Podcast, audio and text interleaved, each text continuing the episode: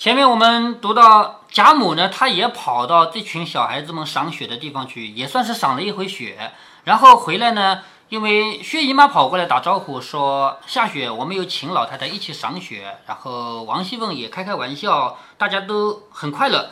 贾母又说到宝琴在雪下折梅，比画上还好看哈。前面这幅画就是一片雪白的世界，里面有薛宝琴，还有一个丫鬟站着。丫鬟手里还捧着一个花瓶，上面有一枝红梅花，说这个比画上面还好看。于是又细问他的年庚八字。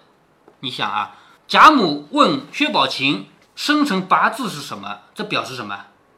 呃，就是想呃把他跟跟贾宝玉配婚。哎，对，问人家的生辰八字不是随便问的啊，就是想要把她嫁给贾宝玉了。那我们前面就告诉过你，薛宝琴来到贾府，贾母做的第一件事就是叫王夫人，你说她做干女儿是不是？说她做了干女儿以后，她就成了我的干孙女儿了，于是关系拉近了。然后给了她一件拂叶球，那件衣服那么好看，没有给别人，给了她，是不是？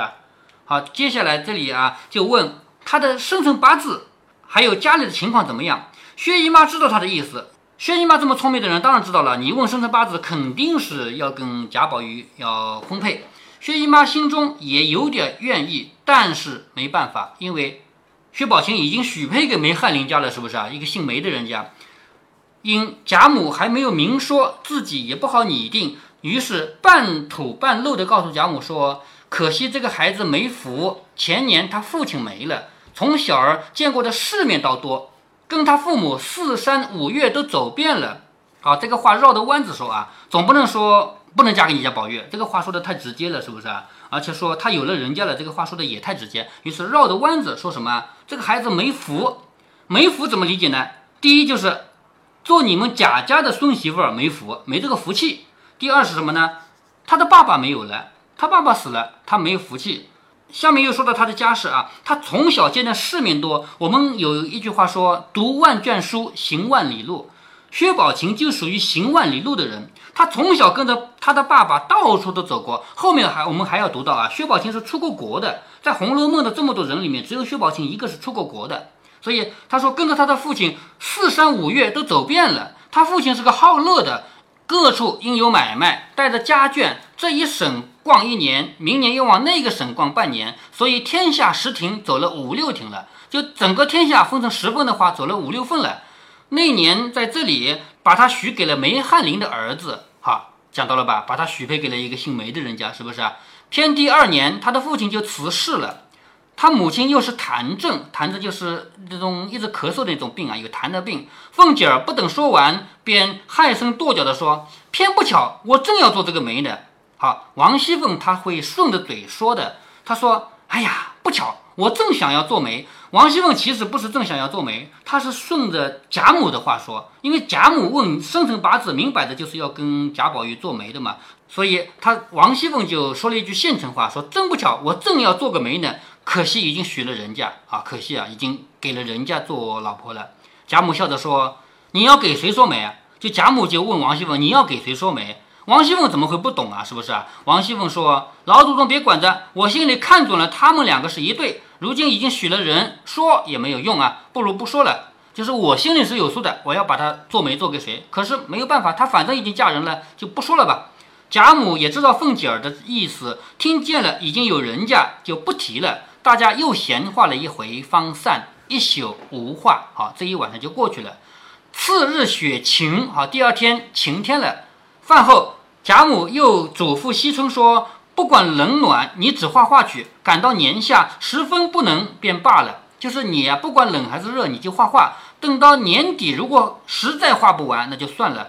第一要紧的是，把昨日晴儿和丫头的梅花要照模照样，一笔别错，快快的添上。”好，跟惜春说了啊，你快去画画，而且特别关照昨天薛宝琴和丫头两个人抱着梅花在这个园子里的那个样子啊，你要一笔一画的，不要错，要画上去。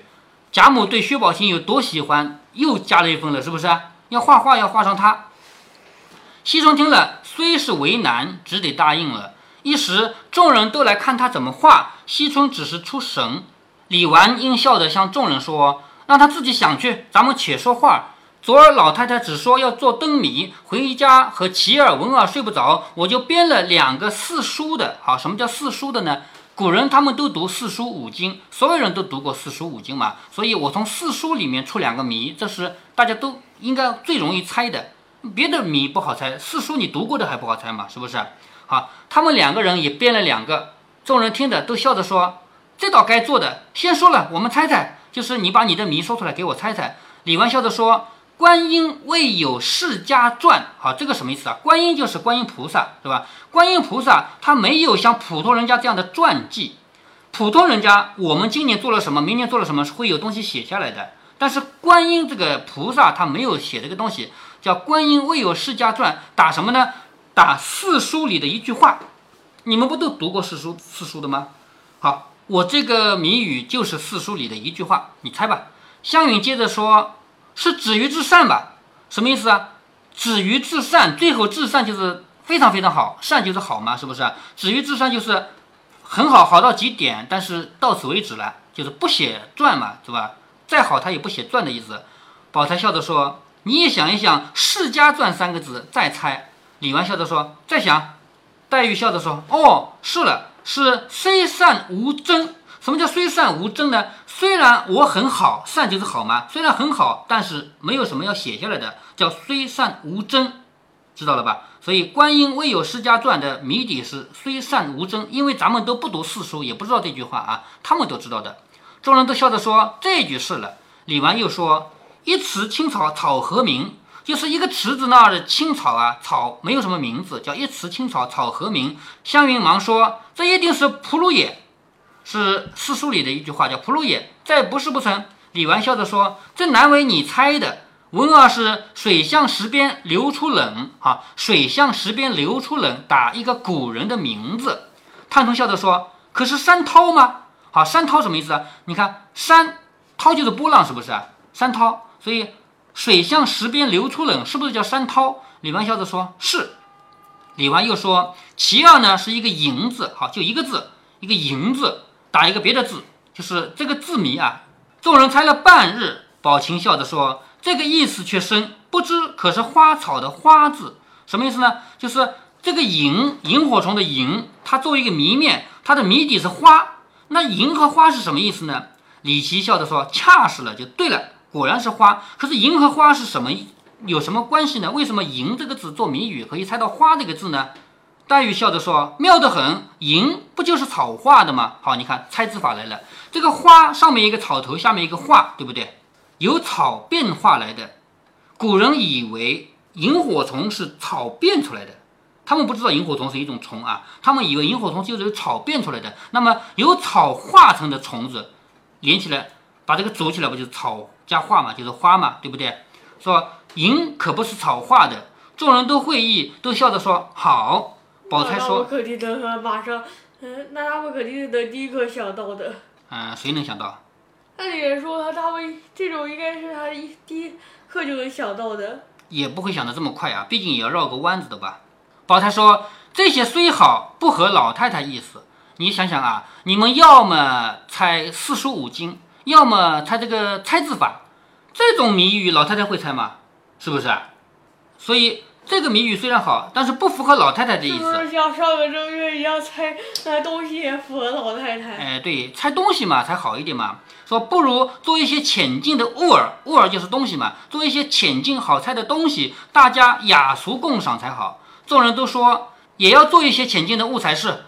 湘云笑着说：“我编了一支点绛唇。好，什么叫点绛唇啊？点绛唇是曲牌，也就是戏台上面唱的一个曲子。”这个点将唇是曲牌，也许有好多首这个戏啊，它都叫点将唇，有点像词牌，这个你懂的是不是？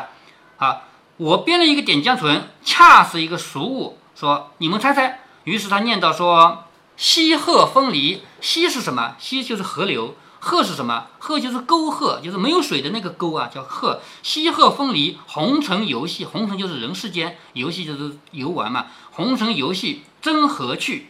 名利犹虚，名和利都是虚的，是我们说为名为利都是虚的。后世终难记。好，后世终难记是一句最关最重要的一句话啊。后来的事情什么也没有。众人不解，想了半日，也有猜和尚的，也有猜道士的。因为和尚和道士不结婚、不生小孩，所以后世重难记，就猜和尚和道士，对不对？也有人猜偶戏人的，就是那个木偶戏的那个木偶人啊。宝玉笑了半天，说：“都不是，我猜到了，一定是耍的猴，就是耍猴的人耍的那个猴。”项羽笑着说：“正是这个了。”众人说：“前面都好，最后一句怎么理解？就是前面我都好理解的。”最后一句什么后世终难记是怎么理解的？猴子怎么叫没有后世了，对不对啊？啊，原来耍猴的人为了好玩，把猴子的尾巴都剁掉的。说哪一个耍猴的不是剁了尾巴去的？众人听了都笑了起来，说他编个谜也是刁钻古怪的，就是猜到这个份上来了。李纨说：“昨日姨妈说秦妹妹见的世面多，走的道路也多，你正该编谜儿，正用得着了。你的诗又好，何不编几个我们猜猜？”好，李纨就扯到这个话上了啊。秦妹妹就是宝琴。昨天薛姨妈还说的，你走的地方多，你见的世面多，不是说她十亭过了六七亭吗？对不对？所以很多很多地方就去过嘛。说你既然走过的地方多，看到的东西多，那你就编个谜给我们猜猜吧。宝琴听了，点头含笑，自去寻思。就是薛宝琴就含着笑，开始他要想他的谜语了啊。这个时候，薛宝钗还有。宝玉还有黛玉三个人各写了一个谜语。你要记住，《红楼梦》里凡是出现诗词这个谜的这些内容，都跟每个人的性格和命运有关系。薛宝钗、贾宝玉、林黛玉是《红楼梦》里最重要的三个人物，他们俩各出一个谜，一定是跟他们的自身的命运有关系的。前面很多诗都这样，是不是？好，我们先来看第一个啊，是薛宝钗的谜。这个作诗作诗，有时候啊跟命运。没关系，但是呃，跟性格肯定有关系。哎，对，跟性格或者跟命运总能扯上关系，是不是啊？这是《红楼梦》的一个特点啊。好，我们先来看薛宝钗的谜啊。薛宝钗说：“漏檀砌字一层层。”这个“漏”和“砌”是什么意思？雕刻。你以后会学到“金石可镂”这个成语啊。说精诚所至啊，不叫精诚所至吧？说什么叫金石可镂啊？锲而不舍，金石可镂。只要你锲而不舍，只要你花功夫，哪怕是黄金，哪怕是石头，你也能雕刻，是不是啊？这个镂就是指的雕刻，砌也是雕刻。刚才说锲而不舍就这个砌啊。好，镂檀砌字就是那个檀木啊、制木啊，这是很好的木料。这什么这么好的木头，我们把它刻出来。那你见过木头刻的东西吗？见多了是不是？经常有哈。这里指的是木头刻的东西啊，一层一层。好，这个不是刻成一个棍子，不是刻成一个球，是刻的一层一层一层的。好，这第一句。第二句，起系良工堆砌成，它不是那个最好的工匠都堆不成。可是这个恰恰不是工匠刻的。前面一句话说它是一层一层刻出来的吧？可是后面一句话说它不是工匠刻出来的。好，不是工匠一步一步做出来的。虽是半天风雨过，何曾听得凡铃声？就算有风吹，就有雨打，你什么时候听到过凡铃？什么叫凡铃呢？寺庙里的铃声。寺庙不是经常在那个房子上挂铃声吗？风吹过去，叮叮当当响吗？是不是？你什么时候听到过它像凡人一样想过？由这个谜语就可以看出来，现在这个谜底的东西有点像寺庙里的铃铛，可是它不响，而且它看起来是木头的雕刻的，可是它不是雕刻的。谜底是什么？松果，松果是不是看起来像雕刻的？但但它实际上不是雕刻的，对吗？而且它不响，它像铃铛，但是不响，是吗？好，这个是薛宝钗出的谜语。那你看看跟薛宝钗的命运有关系吗？薛宝钗的命运就是精心雕刻的，她不像林黛玉，林黛玉是就是由着天意，该怎么生活就怎么生活。自己去追求她的浪漫生活去了，但是薛宝钗每一步都是设计好的，每一句话都是想好了说的，是一点一点雕刻的，是吧？可是他什么时候像林一样能想一下，将来他的命运就是没有出路的，知道吧？好，这是薛宝钗的谜语啊。下面贾宝玉的谜语说：“天上人间两渺茫。”好，第一句话就说出了贾宝玉的命运了，将来他的命运就是独自一个人在外面，白茫茫一片真干净。就是他的家没有了，他的一切都没有了，一个人走到外面去了。所以天上人间两渺两渺茫，就是指他将来的命运。说栏杆结过紧提防，栏杆是什么呢？是指的竹子，竹子一节节过去的，你要提防好啊。猜猜啊，这是什么谜语啊？一个在天上，一个在人间，遥遥的看着两渺茫，渺渺茫茫的。好，跟竹子有关系啊。栏杆结过紧提防，软音鹤信须凝替。软音鹤信是指声音，声音很好听，需要我们抬头凝视着它，注视着它，好把唏嘘打上苍。好，这里呢有一点需要跟你先解释一下啊，这个谜底是风筝，但是这个风筝跟我们现在在街上买的风筝放的呢不一样。我们今天放的风筝其实都不叫风筝，叫纸鸢。风筝和纸鸢有什么区别？知道吗？不知道。纸鸢就是我们现在能买到的风筝，一放放到天来，好看啊。风筝是有声音的，放到天上去，它那个竹子做的管子里面是把它削成一个哨子，因为竹子做的哨子吹过的，你知道的吧？吹过竹子上，但是如果不吹，把它放到天上去，让风吹，它不也会响吗？是不是？所以那叫风筝，知道了吧？风筝这个词语怎么来的？筝就是古筝的筝吗？乐器吗？古筝见过吗？风吹的响的乐器嘛，所以叫风筝嘛。所以这个谜语的谜底叫风筝。好，天上人间两茫两渺茫，就是指放风筝的时候，一个在天上，一个在人间，远远的看着，是不是？然后。栏杆结过紧提防，就是那个它是用竹子做的嘛，所以你要提防着它，提防着它会跑掉。说鸾音鹤行，就是那个声音啊，那个声音那么好听，我们要凝视着看，我们要盯着它看。为什么？最后风筝放上天以后，古代人放风筝没有哪个人收下来的。我们今天放过以后不放了，收下来带回家，下次再放，是不是？买来的嘛。古代人没有哪个风筝会收下来的，把线剪断让它飞走，知道吗？这就是把我们自己家的病痛灾难全部带走的意思。好，最后就是这样的结局。贾宝玉的命运跟这个风筝是不是一样的命运？最后天上人间两渺茫，最后就是一飞飞走了，是不是？好，我们看林黛玉的这个谜语啊。好像嗯，还探春也是风筝。探春的风筝原因是她嫁得远，知道吗？她嫁出去再也不回来了。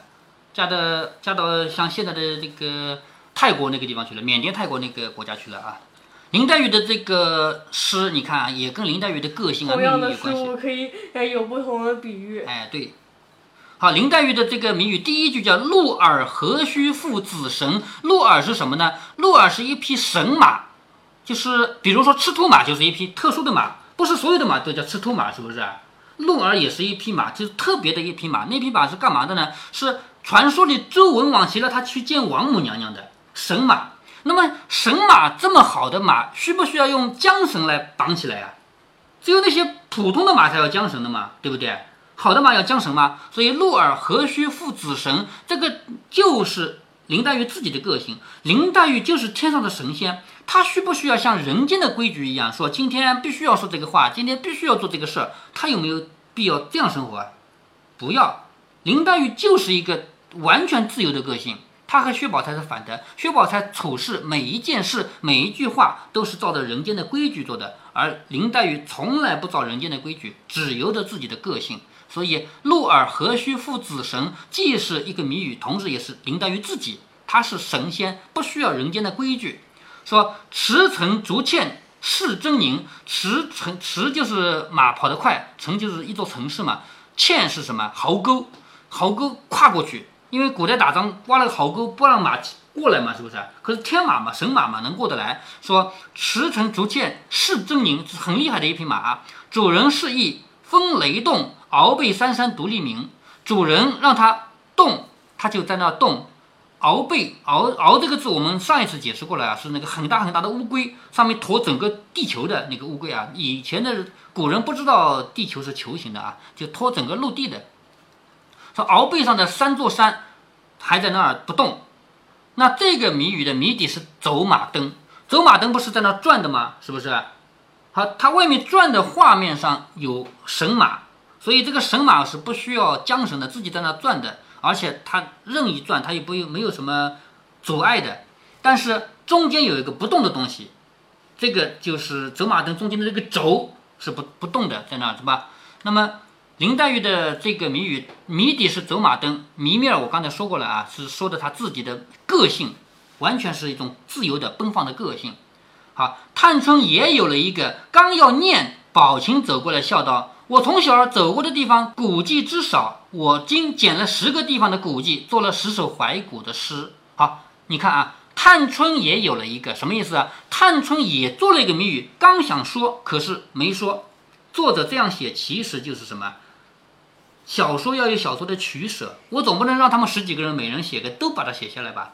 这个太啰嗦了，是不是啊？所以小说里面写到重要的人物该写的写完了以后，那些次要的人物如果作者不写了，可是你又不能说探春笨，探春他也会写谜语的呀。他就说探春也有了一个，只是没机会说，明白吧？好，探春他也有了一个谜语，还没有来得及说，宝琴过来了。宝琴说：“我从小走过的地方很多很多啊，我走过的地方很多，我。”捡我走过的十个地方，做了十首怀古诗。什么叫怀古诗啊？